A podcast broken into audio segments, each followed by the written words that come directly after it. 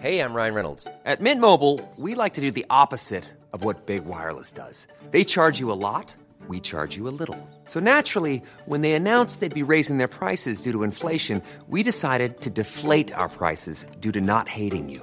That's right. We're cutting the price of Mint Unlimited from $30 a month to just $15 a month. Give it a try at mintmobile.com slash switch. $45 upfront for three months plus taxes and fees. Promo rate for new customers for limited time. Unlimited more than 40 gigabytes per month. Slows. Full terms at mintmobile.com.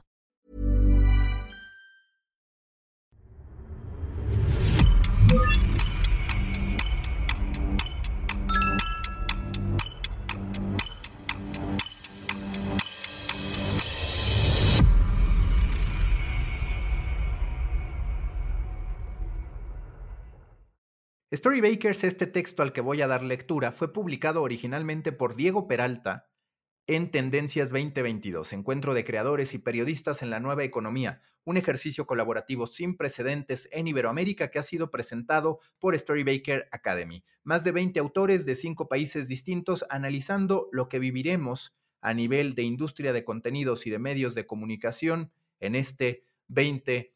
22. ¿Quién es Diego Peralta? Diego Peralta es gerente de productos digitales de Grupo El Comercio y todo un especialista, como verán más adelante, en publicidad programática. Si ustedes quieren descargar esta pieza y toda la obra completa de Tendencias 2022, pueden hacerlo en tendenciasmedia.com, así tal cual, tendenciasmedia.com y pueden hacer la descarga completamente gratis de este ejercicio que valoramos mucho en Storybaker Academy. Ahora sí, vamos a la lectura del texto publicado del texto autoría de Diego Peralta. La publicidad programática, el ángel y demonio de los publishers. Durante muchos años, en los medios de comunicación digitales se ha culpado a la compra de publicidad programática de ser la razón de la erosión de la calidad de los contenidos. Esto basado en un modelo de alto volumen de tráfico y baja cotización de la publicidad.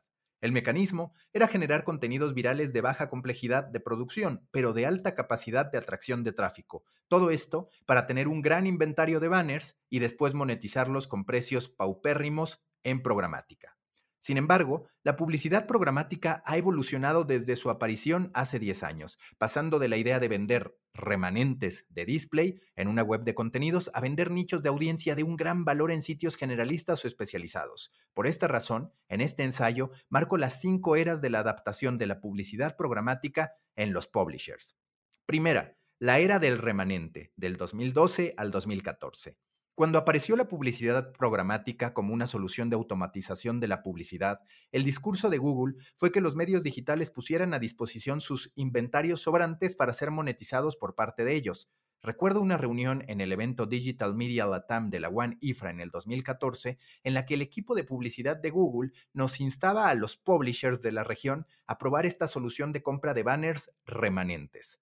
Era una solución perfecta en esa época, cuando la publicidad display parecía el camino correcto para la monetización de los medios digitales. Los banners que no se transaccionan por venta directa podrían ser vendidos vía publicidad programática de Google. El problema era que el precio que ofrecía la puja programática en ese entonces era 20 veces menor que el de la venta directa.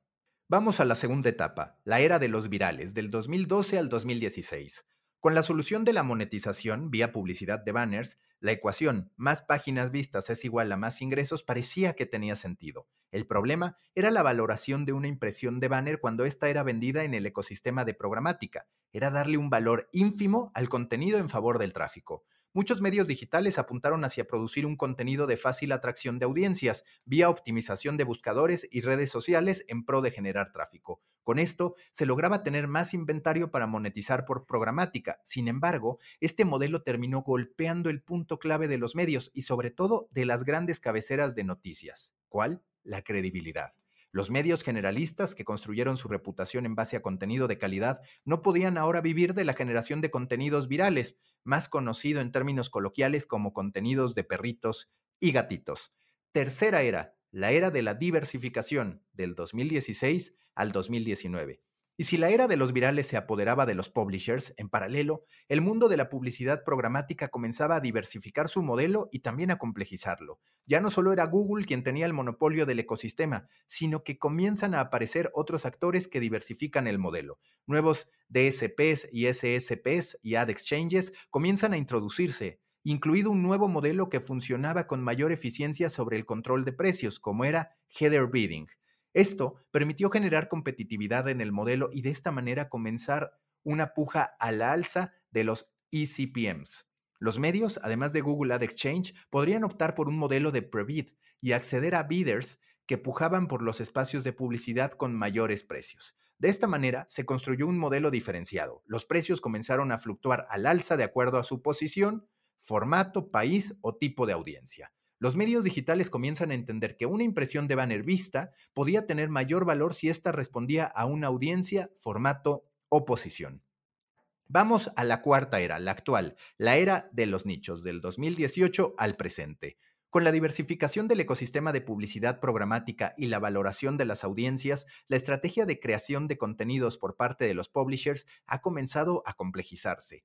Ya no se trataba de un modelo de volumen, sino más bien de nichos, producir contenidos que respondan a la construcción de ciertos tipos de audiencias que tienen mayor precio en el mercado de publicidad programática. Ojo, cuando hablo de contenidos, en este caso no me refiero a contenidos de secciones como política o locales, dado que estos responden a una línea editorial de los publishers. Me refiero más bien a contenidos evergreen. En el caso de la región, el apuntar a medios globales que respondan a audiencias en español se transforma en fundamental.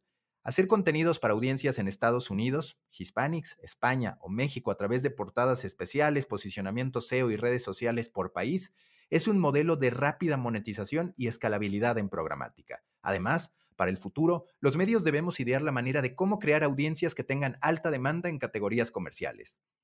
La first party data y el contexto se va tornando en la clave que puede permitir a los publishers construir audiencias específicas con contenido para nichos de audiencia, hacer notas de autos de lujo para generar audiencias para esta categoría que tiene un ECPM en programática 10 veces mayor que una audiencia de consumo masivo, por ejemplo, si a este modelo le agregamos filtros como formato, video, rich media o geoubicación, va a permitir a los publishers ser creadores de contenido a la medida de las audiencias más demandadas en el ecosistema programático.